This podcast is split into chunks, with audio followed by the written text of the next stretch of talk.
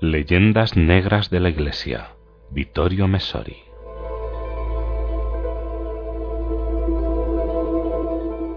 Galileo Galilei, igual que otro ferviente católico, Cristóbal Colón, convivió abiertamente more uxorio con una mujer, con la cual, sin querer casarse, tuvo un hijo varón y dos hijas.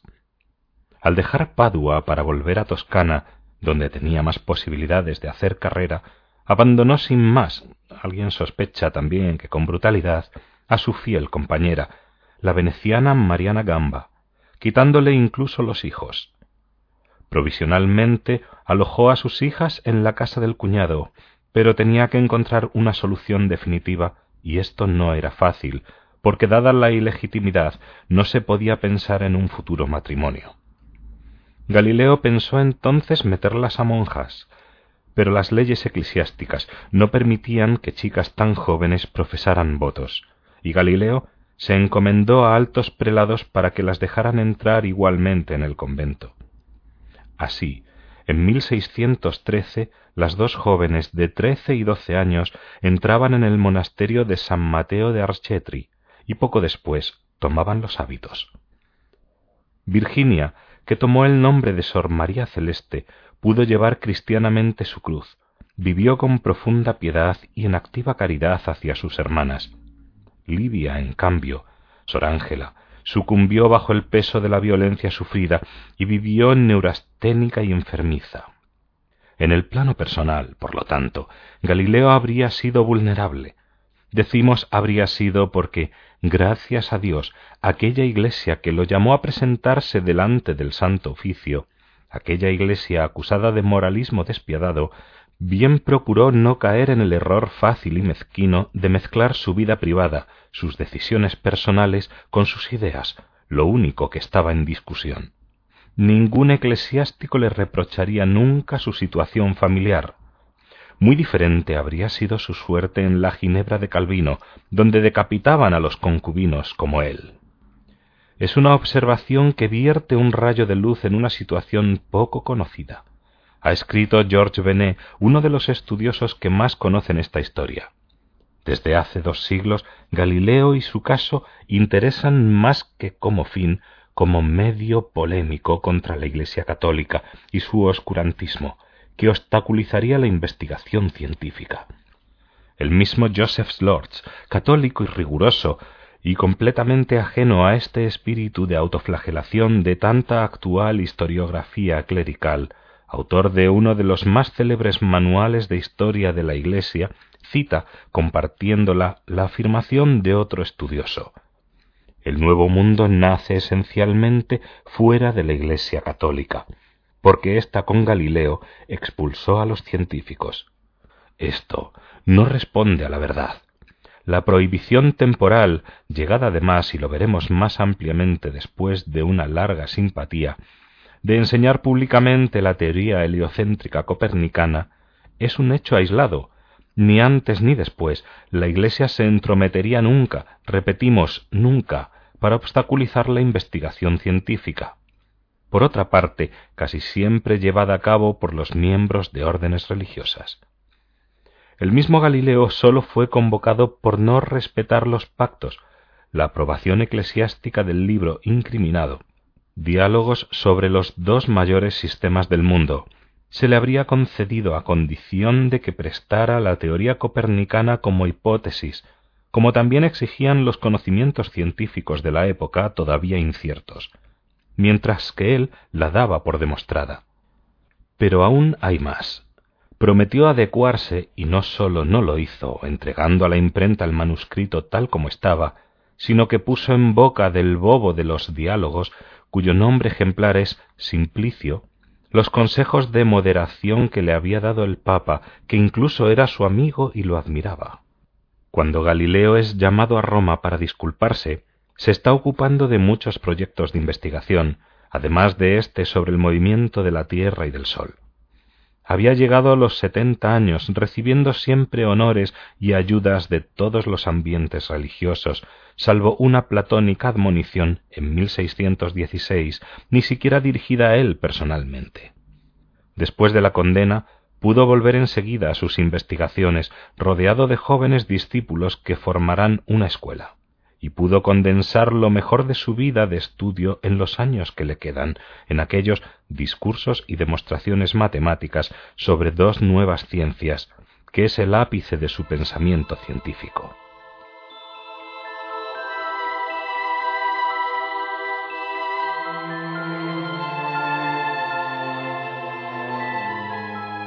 Por otra parte, en esta época el Observatorio Vaticano, hoy todavía activo, fundado y siempre dirigido por jesuitas, consolida su fama de ser uno de los institutos científicos más prestigiosos y rigurosos del mundo.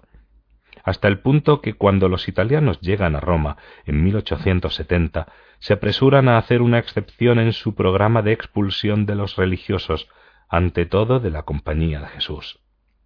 Así, que el gobierno de la Italia anticlerical y masónica pide al Parlamento que vote una ley especial para mantener al padre Angelo Sacchi como director de por vida del observatorio, ya que fue papal.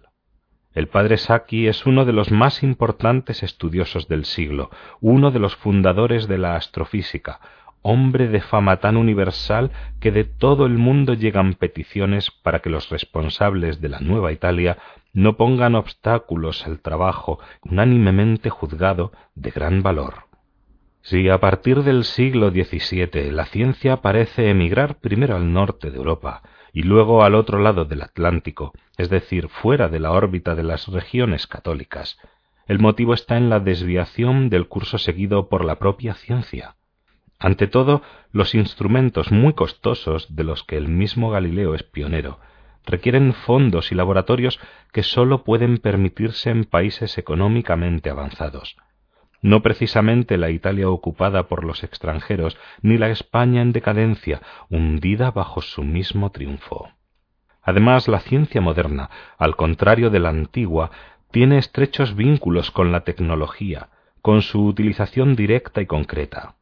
En la antigüedad los estudios científicos se practicaban por sí mismos, por el gusto del conocimiento gratuito puro. Los griegos, por ejemplo, conocían las posibilidades del vapor de transformarse en energía, pero si no aplicaron este conocimiento a una máquina para el trabajo, fue porque no consideraban digno de un hombre libre, de un filósofo, como era también el hombre de ciencia, dedicarse a actividades tan utilitarias una actitud que por otra parte característica de todas las sociedades tradicionales. Los chinos, que desde épocas muy antiguas fabricaban la pólvora, no la convirtieron nunca en carga para cañones y fusiles, tal como hicieron los europeos en el Renacimiento, sino que la utilizaron sólo para fines estéticos, para los fuegos de artificio en las fiestas. Y los antiguos egipcios, sólo aplicaban sus extraordinarias técnicas de construcción a templos y tumbas, nunca a edificios profanos.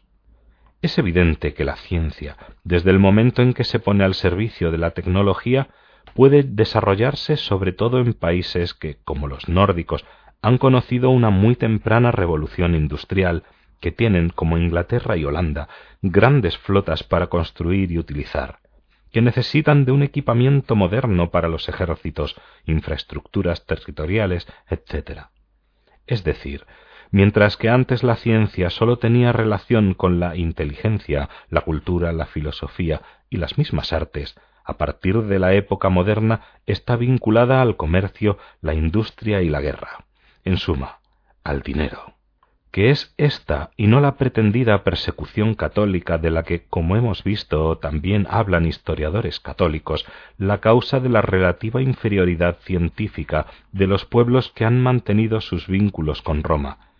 También lo demuestra la intolerancia protestante, que casi nunca se menciona, y que es en cambio fuerte y precoz.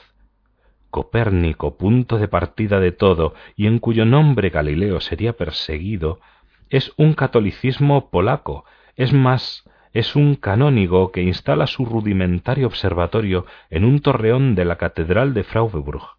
Su obra fundamental, publicada en 1543, Las revoluciones de los mundos celestes, está dedicada al Papa Pablo III, también astrónomo aficionado. El imprimatur lo concede un cardenal de aquellos dominicanos en cuyo monasterio Galileo escuchará su condena. Pero el libro del canónico polaco representa un detalle singular. El prefacio es de un protestante, que se distancia de Copérnico precisando que sólo se trata de hipótesis, preocupado por las posibles consecuencias en la escritura. La primera alarma no llega, por lo tanto, de parte católica. Es más, hasta el drama final de Galileo se sucederán once papas que no sólo no desaprueban la teoría heliocéntrica copernicana, sino que a menudo la alientan. El mismo Pisano es acogido triunfalmente en Roma y nombrado miembro de la Academia Pontificia incluso después de sus primeras obras favorables al sistema heliocéntrico. Es esta, en cambio, la reacción textual de Lutero a las primeras noticias de las tesis de Copérnico. La gente le presta oídos a un astrólogo improvisado que trata de demostrar en cualquier modo que no gira el cielo sino la tierra. Para ostentar inteligencia basta con inventar algo y darlo por cierto. Este Copérnico en su locura quiere desmontar todos los principios de la astronomía.